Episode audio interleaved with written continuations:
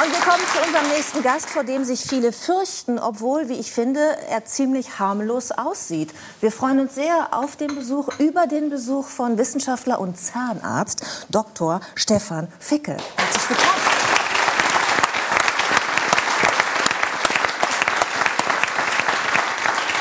Herr Professor, was ist normalerweise die, äh, die normale Reaktion, wenn Sie in einer Runde wie dieser hier, man trifft sich nett abends zusammen, sagen, dass Sie Zahnarzt sind? Naja, also die Reaktion ist irgendwie immer das Gleiche. Alle sagen, ich müsste auch mal wieder gehen. Ja, Alle also, zeigen nicht mehr ihre Zähne und reden genau. so weiter. Also das ist so ein bisschen die erste Reaktion. Dann kommt so eine ganz kurze Reaktion bei meinem Nachnamen. Die merke ich dann auch immer so ein bisschen. So ein ganz kurzes Hoppeln. Äh, und dann kommt noch mal so die ganz leichten alten... ich hatte das auch, das Hoppeln. Weil bei uns in Ostwestfalen sagt man Fickel Mhm. zu so einem, zum Beispiel ein Kind, was so ganz schmutzig reinkommt. Sagt man du Ferkel, also du Fickel. Und dass Sie ausgerechnet mit Zahngesundheit und Hygiene zu tun Ja. haben, hat dann schon eine gewisse Komik. ja. Also finde ich.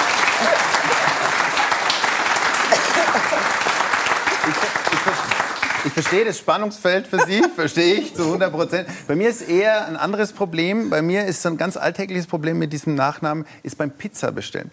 Rufen Sie mal beim Pizzalieferdienst mit diesem Nachnamen an.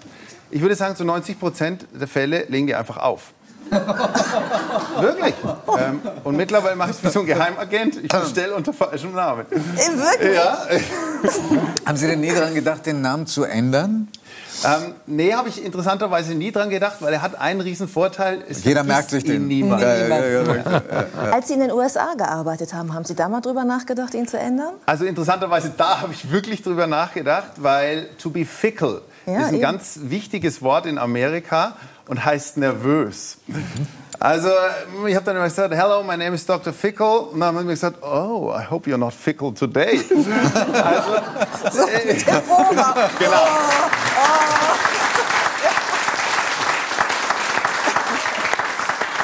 Was war denn die kurioseste Situation, äh, in der Sie also quasi um Diagnose gebeten wurden oder um Hilfestellung, um ärztliche?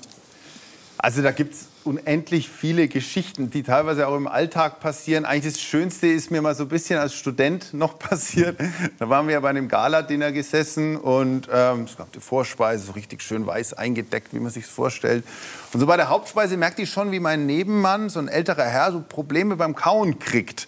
Und irgendwann hat er dann sein Gewiss rausgekramt und hat zu mir gesagt, junger Mann, Sie kennen sich doch aus. Ja? Warum drückt es immer so beim Steakessen? Also sowas gibt's und eigentlich äh, gibt's diese Geschichten ständig. Ja. Super Geschichte, muss ich wirklich sagen. Wie, war, wie war es bei der Party? Gut. Zwei Gebisse raus. Genau. Ja, genau. Aber vielleicht trauen die sich dann auch in so einem geschützten Rahmen, wenn man schon einen getrunken hat, eher darüber zu sprechen. Weil viele haben ja ganz viel Angst. Ich habe vorhin auch mal gefragt hier bei unserem Studiopublikum.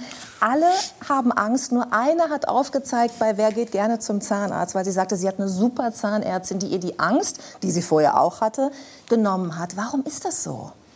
Schwer zu sagen. Ich glaube, das ist schon historisch ein bisschen gewachsen. Also ich, und irgendwie ist es natürlich auch ein Ausgeliefertsein. Das hast du eigentlich beim anderen Arzt eher nicht. Ja, also Ja, dieser anderen- Stuhl, die alle hängen so über Ja, einem und dann genau. kann man sich auch nicht bewegen. Und, Und dann, ah, interessant und so, ja. Also immer dann dieses, diese kleinen Sprüche und so, die man da hört. Also das Sagen ist, Sie das? Oh, interessant. das habe ich jetzt noch nicht gehört. Naja, und dann, glaube ich, ist natürlich schon das schon häufig mit Schmerzen verbunden gewesen. Ja, also Entzündungen im Mund, das muss man schon fairnesshalber für uns Zahnärzte sagen, sind auch schwierig zu betäuben. Und was, glaube ich, schon noch so ein bisschen auch reinspielt, ähm, so ein bisschen in der Filmwelt, so richtig gut kommen wir Zahnärzte in der Regel nicht weg. Ne? Ah, also wenn man so an die berühmten die Medien, sind, die Medien sind schuld. ja, ja, Immer. Ich kenne nur einen aus äh, Mesh. ja, genau. Ja, ne? der kommt also, gut weg. Ja, also wenn man da ist, man so manchmal ist der Zahnarzt so immer ein bisschen der Bad Guy. Wie ist denn das hier in der Runde? Hat jemand äh, also Freude am Zahnarztbesuch hier? Na. Ey. Zwei Implantate drin, du. Ich bin, ich bin fertig. Äh, Herr Baum sagt, äh, Also ich, ich gehe dann zum Zahnarzt, wenn ich Schmerzen habe, weil ich äh, von den Schmerzen befreit werden will. Ja. Also das ist ein Motiv, das mich zum Zahnarzt führt und dann auch zu einer gewissen Erleichterung und Ja. Also das ist nicht nur negativ zu sagen. Man hat ja Zahnweh und dann sind Sie der Retter. Aber man ist ja auch oft, ja. Man, man hat ja auch oft die Schmerzen, ich rede jetzt von mir, weil man früh nicht frühzeitig genug gegangen ist. Ja, Bei mir ist zum Beispiel so, wenn der mit seinem Puster kommt, dann will der ja testen, ob mir was wehtut. Auch wenn ich Schmerz spüre. Ich mache Pokerface und konzentriere mich darauf, mir nichts anmerken zu lassen. Ja, Weil super- ich super sinnvoll, dahin ja, zu weil gehen, ich ja. weiß, dann holt er den Bohrer raus und ich finde es fürchterlich. Das kennen Sie wahrscheinlich, oder? Das kenne ich, das ist diese Verleugnungstaktik. Ja. aber Aber äh, kommt die- man damit durch? Nein, also damit kommt man nicht durch, weil wir Zahnärzte, wir kennen die ganzen Tricks der kriminellen Energie unserer Patienten. Ja, also da kommt zum Beispiel das, ja, also die allermeisten Patienten, die putzen dann so zwei, drei Tage vor dem Zahnarztbesuch plötzlich genau. Intensiv. Aber das sehen wir. Ah, okay. Frau Notebad, Sie als Neurowissenschaftlerin, vielleicht können Sie uns erklären, warum die Menschen so eine Angst haben. Warum ist dieses Ausgeliefertsein in Kombination mit einem Schmerz, der ja oft gar nicht so schlimm ist, so schlimm für uns, dass wir diese Vermeidungsstrategien fahren? Ich glaube, es ist vor allem Kontrolleverlust. Ja, also wir als Mensch haben gerne Kontrolle und da haben wir überhaupt keine Kontrolle. Wir müssen still liegen und es können Schmerzen geben. Also ich glaube, das ist es. Es hat auch etwas Entwürdigendes. Den Ja. Mund aufzureißen, du kannst dich nicht wehren, du kannst nicht sprechen, du kannst... Äh, äh, äh, ja. Also das ist so, es ist, man Das wird so wäre übrigens entmenschlicht. ein guter Sound für, die, für den Rest der Talkshow. Ja. Diese, Gehenke Zunge. Ich finde, das stimmt mit dem Entwürdigen, Es jetzt, ist Sie schon- sagen, weil dieser Spuckesauger hängt da kommst, ja. du kannst, du, Und dann spritzt das trotzdem Ja, vor die es Brille vom, äh, vom Zahnarzt. Es ist, es Ja, ist alles ich, nicht ich, schön. ich, muss, ich finde, ich muss, mir- jetzt muss man einfach mal eine, mal eine Lanze für die Zahnärzte Ja, äh, bitte. brechen. Ich finde, auch ich finde es furchtbar, wenn man irgendwie diese Luft da spürt und so. Aber Zahnhygiene ist doch was Angenehmes. nee. Doch. Du gehst Oder? zur Also danach, ja. ne? Also ich, also es, ich sage mal so, es gibt so zwei, drei Sachen im Leben, die ich vielleicht lieber mache. Aber zu sagen, ich fürchte mich jetzt vor der Zahnhygiene. Also das- Zahnreinigung. Ja, Zahnreinigung. Ja. Ja, Das Zahnreinigung. finde ich jetzt ein bisschen übertrieben. Ja, ich auch. Guck's mal, wie die mich anschaut. Adele, ich glaube, wir sind im gleichen Wenn man Team. so empfindliche Zahnhälse hat, was macht man denn da? Ja, also das sind, das sind wirklich Probleme, die wir manchmal haben. Äh, in der Regel, man kann das mittlerweile, man hat mittlerweile ganz feine Instrumente, wo sogar das Wasser vorgewärmt wird. Ja, also das macht zum Beispiel einen Das macht einen Riesenunterschied. Gro- ja. Ja, äh, wir haben mittlerweile sehr viel feinere Ultraschall- oder Schallspitzen, die gar nicht mehr so stark vibrieren. Und das im Zusammenhang, wir haben ein bisschen eine Oberflächenbetäubung. Ja, und in der Regel rede ich dann auch noch gut zu. Das hilft manchmal auch noch so ein bisschen. Natürlich hilft. Ja, und das verbessert schon relativ viel, gerade bei Aber den gerade diese, die, die, die, diese, diesen äh, Sandstrahler, das darf man ja auch nicht so oft nehmen, weil dann zerstört man doch auch den Zahnschmelz, oder nicht? Ja, das würden wir eigentlich immer nur machen, wenn es wirklich in der professionellen Zahnreinigung gemacht wird. Das heißt also zweimal im Jahr wird man das eher machen. Und da gibt es auch große Unterschiede. Also da gibt es mittlerweile viel, viel feinere Pulver, als es früher gab. Ah, okay. ja, also genau, das Sandstrahler soll es eher ja nicht sein. Genau, da hat man das eigentlich überall. Und bei uns ist das dann auch überall. Die Ja. ganze, die, großartig, die ganzen helfen Begriffe aus dem? Straßenbau. Ja. Das ist wirklich Gebäudereinigung. Ultraschallmaschinen, Also- es gibt Zahnputzmaschinen. Die, ähm, die Zahnbürsten, die Bürsten, ja, Ultraschall. die Ultraschallzahnbürsten. Ja, also da gibt es Unterschiede. Also man, man weiß schon, dass die Ultraschall- oder Schallzahnbürsten eigentlich den Handzahnbürsten überlegen sind. Das Problem ist nur ein bisschen, wir wissen, dass die allermeisten äh, die unter 30 Sekunden nur anwenden. Und dann ist schon, in Bayern sagen wir gerade wurscht, ja, ob du Ja. eine Schallzahnbürste oder eine Handzahnbürste nimmst. Ja.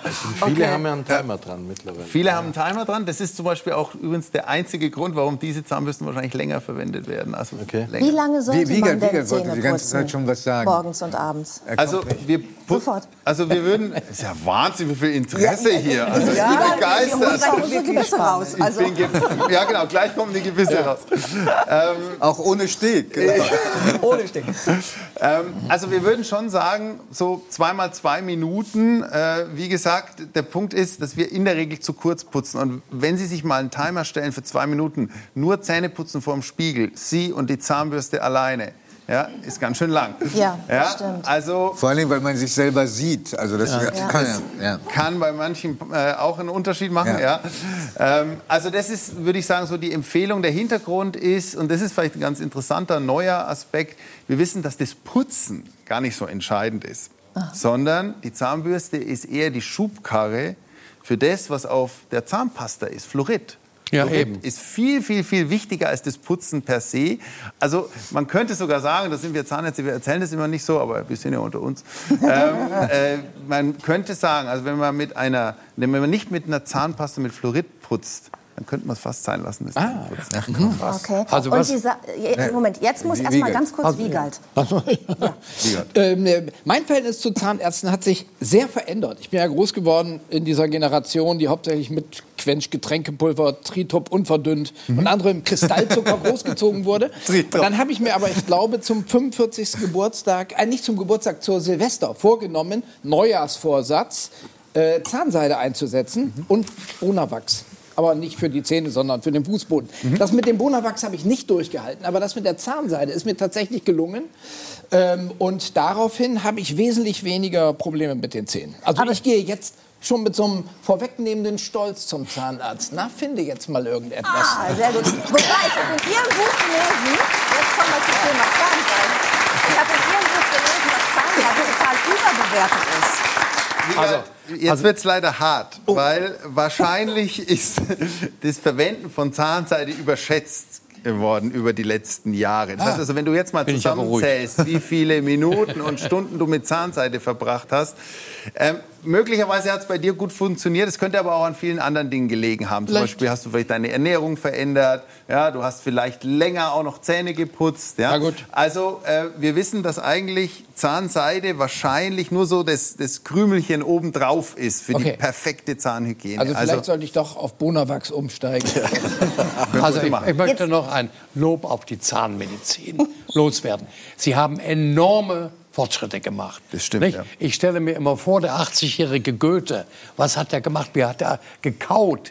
Ja, und heute ist das ja mit den Implantaten und was, was Sie eben geschildert haben, ein enormer Fortschritt gegenüber. Schon äh, am Anfang meines Lebens war das viel schwieriger. Ja, Nicht? aber hallo. Also ich, ich habe noch in der Karibik auf dem Markt so einen Zahnarzt gesehen mit so einem Drehstuhl, wo diese armen Menschen fast unbetäubt da behandelt wurden. Das vom Zuschauen bist du fast in Ohnmacht gefallen. Ja, in Indien sieht man das immer noch. Also ich war mal für einen Vortrag in Indien eingeladen, da sieht man dann so auf den Wochenmärkten verschiedene Formen von Gebissen und man sieht dann Leute vorbeigehen und probieren mal.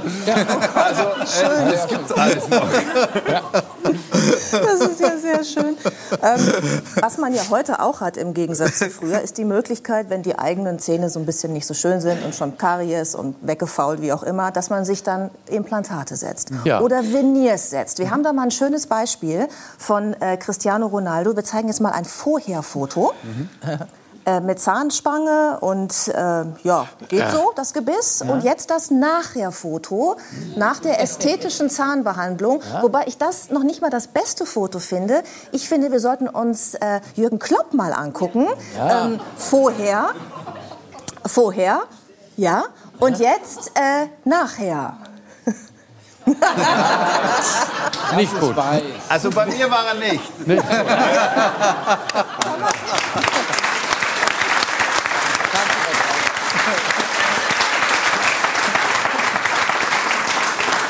Kann man da als Zahnarzt nicht auch mal sagen, ist ein bisschen dolle, wir machen mal zwei Beißstufen weniger? Also das ist eigentlich die schlimmste Kritik, äh, die es bei uns Zahnärzten gibt, wenn man praktisch sagen würde, der Zahnarztschatz, der schaut aus wie eine WC-Schüssel. Ja, also glattes, einfarbiges Weiß. Ja, es kommt ein bisschen drauf an. Am Ende des Tages, ich, es ist immer eine Gratwanderung, weil es muss ja nicht mir gefallen. Ne? Das sage ich auch vielen Patienten. Äh, es muss nicht mir gefallen, aber es muss schon zum Patienten passen. Also es gibt schon einen Freiraum, den ich dem Patienten lasse. Ja, ich muss ja nicht damit rumlaufen.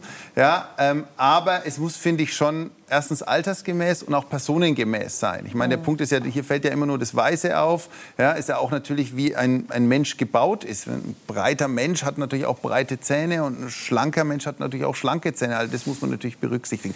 Also es ist ein bisschen so eine Gratwanderung, die wir als Zahnärzte haben, so zwischen Ästhetik und Medizin. Aber das macht es eigentlich auch aus, ne? weil wir genau in diesem Bereich ja arbeiten. Arbeit. Und natürlich muss man auch sagen, so schöne, gerade Zähne fördern natürlich auch das Selbstbewusstsein. Also man darf das auch nicht ganz abtun. Jetzt sind das beides ja Sportler, die wir gesehen mhm. haben. Ne? Und Wiegald Boning ist auch Sportler, hat im letzten Jahr 52 Marathons gelaufen. Jeden Sonntag einen, mhm. schwimmt durch die Weser, äh, macht, wandert total gerne, darüber werden wir gleich noch sprechen. Was sagt Ihnen das alles? Ich würde das als Extremsport bezeichnen, über den Zustand seiner Zähne. Also das würde man, das würden wir jetzt eine klassische Ferndiagnose nennen. Ja, ja, ähm, nur zu. Also es kommt ein bisschen darauf an, wie, wie ich dich jetzt einschätzen würde. Ähm, wir wissen, und das ist eigentlich extrem überraschend, Profisportler haben extrem schlechte Zähne. Es gibt Untersuchungen bei den Olympischen Spielen in London, dass fast alle offene Kariesstellen hatten. Ja, Profisportler, darf man nicht vergessen. Fast alle entzündetes Zahnfleisch. Ähm, ist extrem, hat dafür gesorgt, dass bei uns in der Zahnmedizin eine komplett eigene Fachgesellschaft dafür entstanden ist, die Sportzahnmedizin. Ähm, hat wahrscheinlich den Hintergrund, äh, Mika, du kannst wahrscheinlich bestätigen, schnelle Kalorienzufuhr Riegel, mit äh, isotonischen Getränken. Auch die Triathleten, die haben immer diese, diese Quetschis, ne, hochkalorisch, das dann zwischen den Zellen bleibt und nach so einem fünf Stunden Wettkampf, weiß nicht, wie geil, ob du dann immer noch Zahnseide genommen hast? Nein. Nein. Nee, nee, aber leuchtet ein. Vielleicht auch bei so wirklichen Profisportlern keine Zeit, das schiebt man irgendwie in die Zukunft, wenn es nicht dringend notwendig ist. Andererseits können natürlich Entzündungen auch die sportliche Leistung hemmen.